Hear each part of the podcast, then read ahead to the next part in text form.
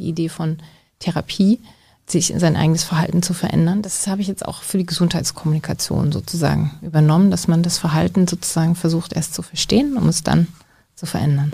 Beschreiben mit Reimen. Die Dompteure der Massen. Ihre Psyche bedient sich mit Bravour einer ganz persönlichen Entscheidungsarchitektur.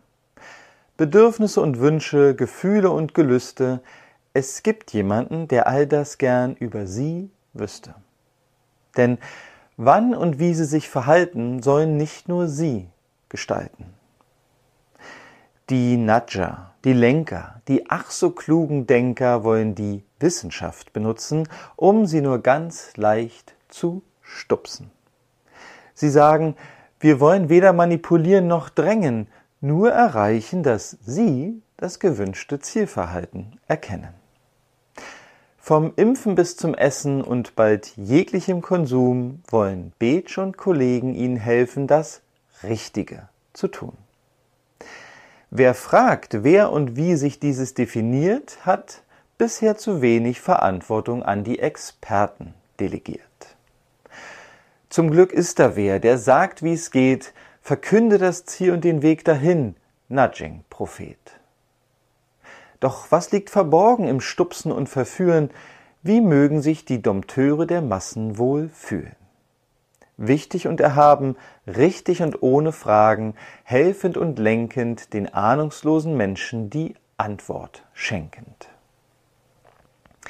Doch wer meint, andere brauchen Führung, ist vielleicht mit sich selbst nicht in Berührung, projiziert die eigene Unmündigkeit auf die ganz normalen Leute.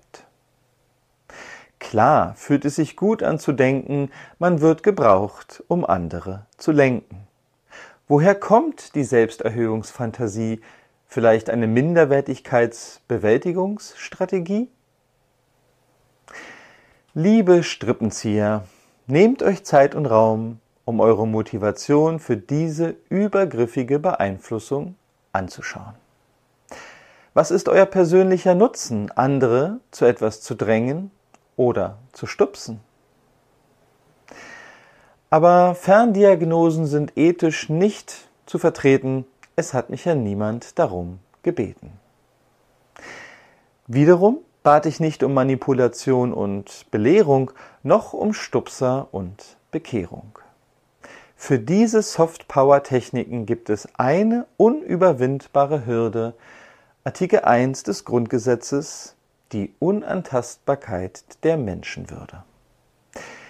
Diese Hürde gilt es zu wahren und mit Klarheit nicht zu sparen, denn es wird auch die Kinder treffen, ihre Enkel, ihre Neffen.